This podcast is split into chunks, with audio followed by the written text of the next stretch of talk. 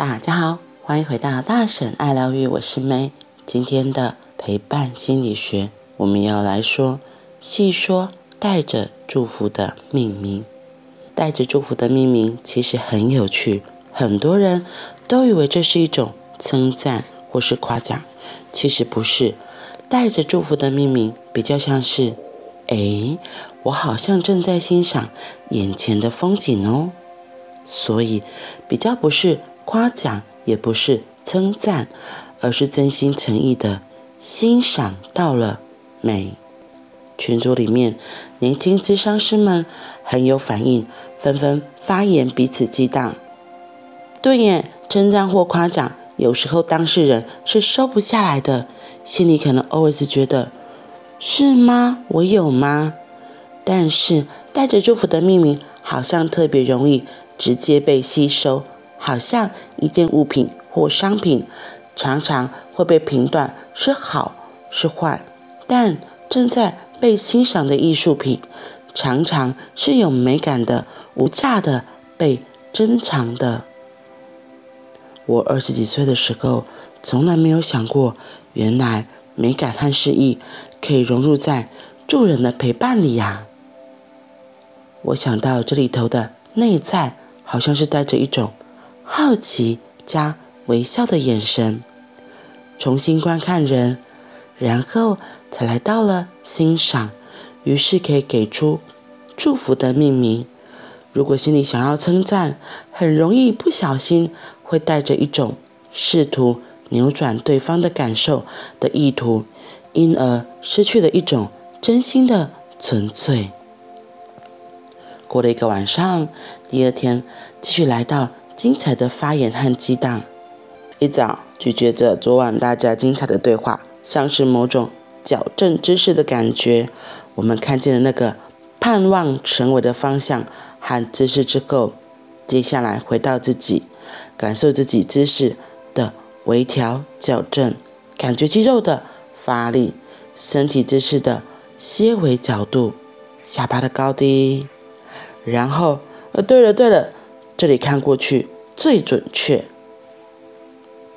没错没错，就像在调坐姿一般，我很有感觉。哈克说的“一起存在”的这份心意，简单又美丽的描述，让一颗心或一份情。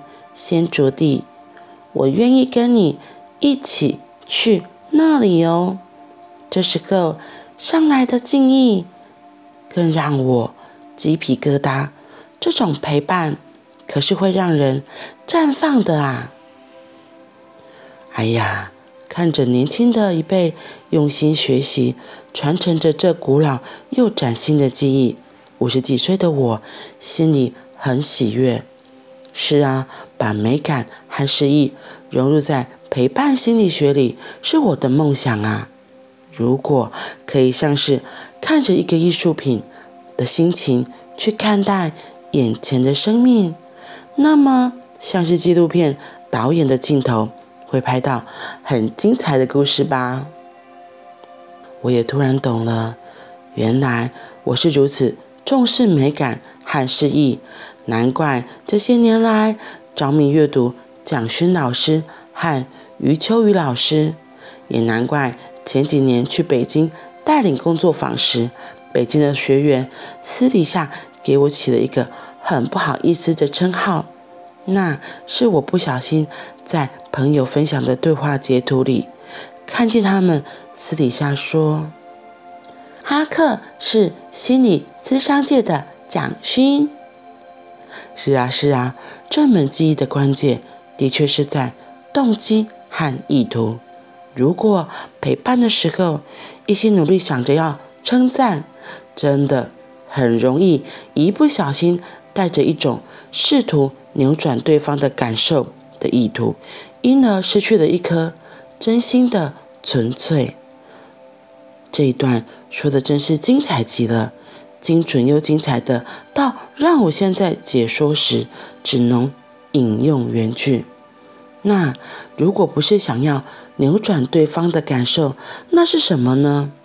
我想起余秋雨老师曾经这样说：善和爱拆除了生命之间的藩篱，接通了向外吞吐的渠道，使生命从紧张敏感而走向舒展自由。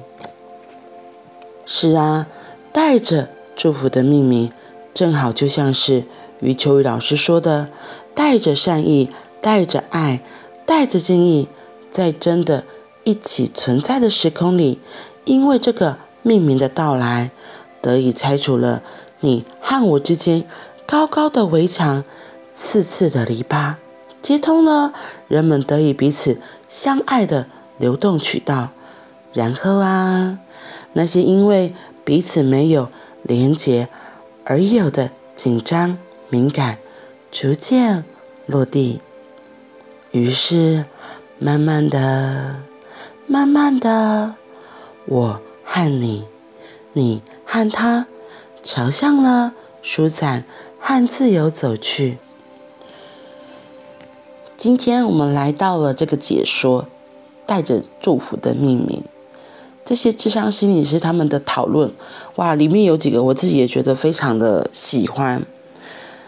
特别是他说，哈克说，带着祝福的命名其实很有趣，很多人以为它是称赞或夸赞，但其实不是。带着祝福的命名比较像是，哎，我好像正在欣赏到眼前的风景哦。所以它不是夸赞，也不是称赞，而是。真心诚意的欣赏到了美，对，就是那个欣赏，那个欣赏，就像后面那个咨商心理师有说的，他说，好像是带着好奇加微笑的眼神，然后看一个人，然后才会来到了欣赏。是哎，我觉得真的是要这样哎，我嗯，前几章好像有讲到类似这个，要好奇，因为我一直说我自己是一个很好奇的人嘛，对。除非是这个人已经被我贴上了讨厌的标签，我就真的没有办法好奇，没有办法欣赏。不过我会说，那也是我自己的问题。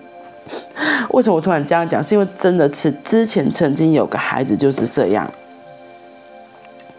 可能他有一些偏差行为，然后很多老师们都不自觉对他贴上了许多的标签，包括我自己也是，我就觉得啊，这个孩子怎样怎样怎样怎样怎样。当那些标签被我自己贴上去之后，我的确很难用那种好奇欣赏眼光来看待这个孩子。可是我觉得，我要很感谢我自己有一个就是那个嗯，愿意的心吧。有一次就是这个小孩有一些状况，然后老师们因为有事情，所以请我协助。然后我印象很深的是，其实我是有点小惊讶，就啊。老师说请我协助，我说哦好，然后可是我印象更深的是，我当下就觉得，好吧，那如果我我我被赋予了这个这个责任，那我眼睛就不能用自己原本戴着有色眼镜的眼光来看他。于是我调整好自己，然后一开始我真的也就是陪着他，也没特别做什么，因为那个小孩一开始情绪很激动。然后在陪伴的过程里，他慢慢缓和了下来。这时候我就要再再再再再次的感谢我的好奇，我就会说：“哦，你怎么了吗？”而且我的那个“你怎么了吗”，那个好奇是真的好奇，因为我想说到电话线下面打几下呢，就是就是怎么会呃临时这么样的突发状况，而且是由我来陪伴，我就觉得，怎么那么特别。然后，所以我就真的好奇他，我是真心好奇他到底发生了什么样的状况，对，让这个孩子就是有这么大的情绪波动。后来，因为我这个好奇，慢慢才听到他底下背后的故事。对，我觉得有时候陪一个人，嗯，就像我之前常说，不需要说太多话，有时候你在他旁边就是一个很大的支持。那有时候那个好奇，如果当那个人准备好的时候，他会愿意敞开，会打开跟你说的，嗯，因为我觉得很棒的是那一次，因为他已经有很多的情绪在流动，很多的情感在出来了，在那样的状态下，也会比较容易说他心底话，会比较愿意表达。如果一个人都冷冰冰的，墙筑得很厚，那真的很难去跟他说，就需要更多的时间来去引动、去触发他。所以那个好奇，我我自己觉得是一个非常重要的元素。然后后面还有一个，他说主要是要带着好奇加微笑，然后才来到欣赏。可是如果你心里急着想要称赞，很容易一不小心就会带着试图扭转对方的感受的这个意图，就失去一个真心的纯粹。然后这个试图扭转对方的感受，这个就让我想到花妈妈里面，对，就是我们这一家那个花妈妈。花妈很可爱，她有一次就跟三角太太，就是呃那些阿桑们，他们在聊天的时候，就在讲说，他们两个小孩橘子和柚子很难搞，然后他们就说，那你要给他就是类似那种爱的教育啊，要多称赞他们，然后给予他们鼓舞，让他们反而因为受到称赞之后，可能会改变他们的行为。于是花妈就想说，啊，要给他们称赞哦，哦好，我来试试看。结果很好笑，因为他其实的心里的意图就是他想要扭转对方的感受，他其实背后的意图是想要透过称赞之后，让小孩们橘子和柚子可以自动自发的改变他们的一些其实花猫早就看不惯的行为，对，所以他其实心底下会觉得他们这些行为他是不喜欢，可是他又要称赞，又要说让他们希望鼓励他们称赞之后，他们可以改正他们觉得就是不好的行为。好笑的就来了，花妈妈就啊，明明看到小孩们邋里邋遢的，橘子坐姿没坐相，然后柚子趴在地上看报纸，这就是对大人而言都是不标准的行为嘛。看书看报纸就坐好好坐在书桌前呐、然后怎么会懒散的躺在沙发上看电视，也是要坐好，而且女孩子坐没坐要翘脚要干嘛的？这对花妈妈来说，其实心里偶尔是这样，所以呢，她就想说不行。三角太太跟他讲要称赞，所以他就很可爱，他就说，他就嘴巴扭曲，然后表情很不自然。那个猫子很可爱，就说：“橘子啊，啊你这样子，你这姿势真的是非常的有个性呐、”然后橘子心里想：“妈妈怎么突然这样跟我讲话？因为以前话妈妈就说，张一亮这样的是被人看的，被看靠的。对，然后所以就想说，妈妈怎么？怎么突然说？”我做这样很有个性，柚子也是妈妈，花妈妈是类似这样子，这种言不由衷的称赞，反而都让橘子和柚子都觉得花妈妈怎么了？怎么突然这样跟他们讲话？有鬼！然后他们就变得很不自然，然后反而就赶快坐正，然后做起该做的应该原本有的姿势。只是他们两个心里觉得花妈妈为什么要这样？结果过了一天，花妈还是继续，因为。他又去问了三老太太说：“哦，我觉得我这称赞的不好啊，他们是怎样？”隔天他又又还是继续这种言不由衷的称赞。终于柚子和橘子受不了，他说：“妈，你干嘛这样？你要骂就直接骂，不要用这种拐弯抹角的方式来骂我们。”没想到花妈妈以为的称赞，在橘子和柚子耳中听起来变成了是拐弯抹角的骂人，而不是褒，反而变成了贬。对。然后花妈这时候也觉得啊，我就没有办法做这种假虚伪的事情呐、我就没办法真的称赞呐，所以他就最后还是发脾气，就是骂说：“张一郎在这上面行呐，柚子啊，干嘛不好好坐着，趴在这上看报纸是怎么回事？你懂吗？”然后这时候橘子啊、柚子还觉得妈妈终于恢复正常了，所以我就觉得，对啊，如果我们带着意图来去做这件事情，真的反而会让对方感受到。其实你心里真正想的是什么？因为能量这个东西非常有趣，能量有时候不是透过言语，能量是直接感受到的。所以你要是心里想的跟你嘴巴的表里不一致，哎，别人是感受得到的。就像我说那个我们这一家这个例子，还有就像这个智商心理师说的，反而因为试图扭转对方的感受。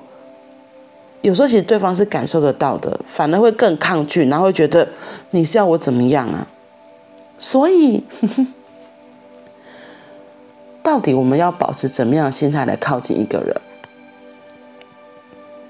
就像哈克今天有说到的一个重点，如果我们可以像是看着一个艺术品般的心情去对待眼前的生命，那就会像纪录片的导演的镜头，会拍到很不一样的故事吧。嗯，所以我们的动机很重要。你在陪一个人的时候，不要说陪一个人，你去靠近一个人的时候，你到底你到底是用什么样子的意图？有时候能量会先说话，所以要是你的心不正，其实对方都感受得到的。嗯。所以你要是发现真的自己状态不对，要先调整好自己，调整好自己，再去靠近一个人，再去照顾一个人。所以为什么一直说要照顾好自己很重要？为什么要说调整好自己很重要？因为如果自己都没有办法搞定自己，那时候的陪伴，哎，真的有时候不知道是谁陪谁，然后甚至对方也会看出，嗯，你到底是有什么样的意图啊？嗯好啦，今天是星期五啦。明天接下来是三天的元旦连假，不知道在二零二三年的岁末，你会为自己下什么样子的称赞或赞美了？然后集结迎将二零二四年新的一年，你对自己又有什么样的？小小的期待呢，或许可以趁着这三天，跟自己好好的相处，好好的想一下哦。那我们今天就先到这里了，祝福大家 Happy New Year！我们明年见，拜拜。